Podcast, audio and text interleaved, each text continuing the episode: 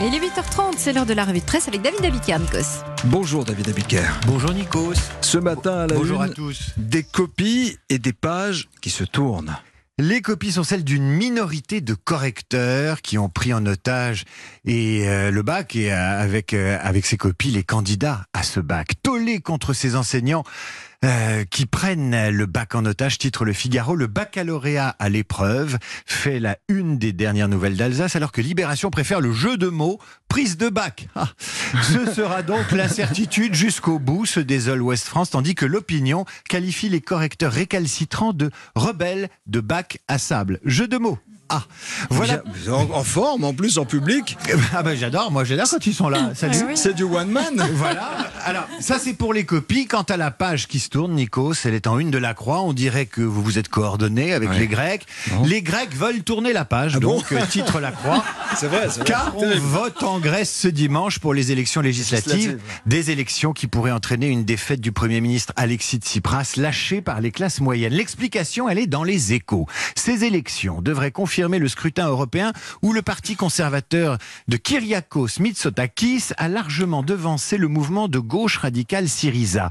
En dépit de bons résultats de l'économie grecque, les électeurs devraient faire payer au Premier ministre sortant son revirement de 2015 et l'austérité qui s'en est suivie. Alors évidemment, Nikos, quand les Grecs tournent la page, moi je pense à vous et je vous dis Efcaristo.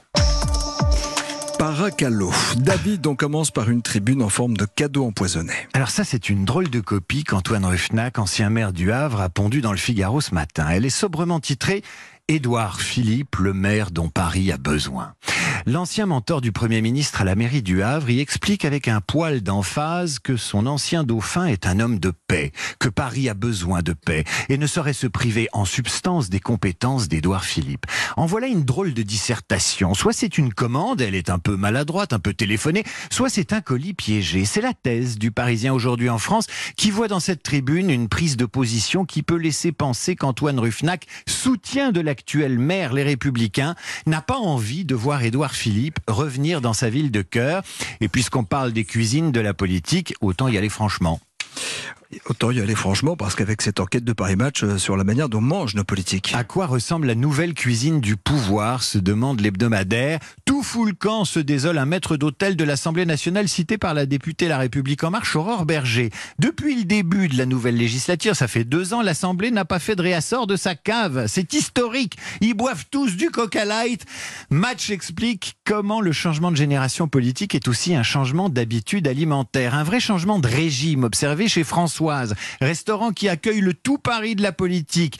Le temps passé à table, la part de la viande qui diminue, la bouteille de vin à deux qu'on ne commande plus, les soupes de fruits au dessert qui ont supplanté les gâteaux, les goûts de nos hommes et nos femmes politiques n'ont plus rien à voir avec ceux d'un Chirac qui aimait la tête de veau et les abats, ou du sénateur François Patria qui déclare moi, je suis de la fourche et de la fourchette. La nouvelle génération, c'est plutôt l'écran et la trottinette.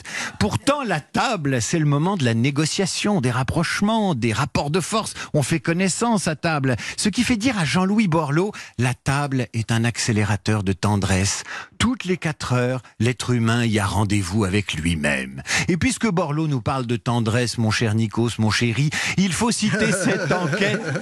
Il faut citer cette enquête du site internet Slate sur ces Français, des Français adultes, des grands donc, qui partent encore en vacances avec leurs parents. Mais qui sont ces gens? Quels sont leurs réseaux? Prenez Lydia, assistante maternelle en couple depuis dix ans déjà. Comme tous les ans à l'approche du mois de juillet, elle s'apprête à partir en vacances, seule avec ses parents. Même si je les vois beaucoup tout au long de l'année, le fait d'être loin des soucis du quotidien nous permet de mieux nous retrouver. Cette année, elle ira en Corse randonner avec papa et maman.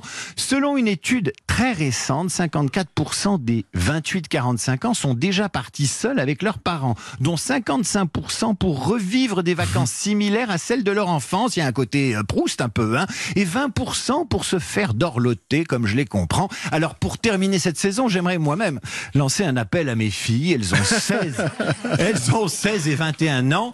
Mes chéris, c'est papa qui vous parle de la radio Europe 1 en direct du studio Merlin. Si jamais Si jamais hein, vous aviez l'idée saugrenue de vouloir passer des vacances avec votre père et votre mère, si vraiment ça vous traversait l'esprit, ne serait-ce qu'une seconde, surtout, mais alors surtout, n'hésitez pas à nous en parler. Un texto, un snap, un post-it sur le réfrigérateur. Vraiment, n'hésitez pas. Maman et moi, on serait ravis de vous revoir éventuellement avant le 1er septembre. Vous avez la classe, bravo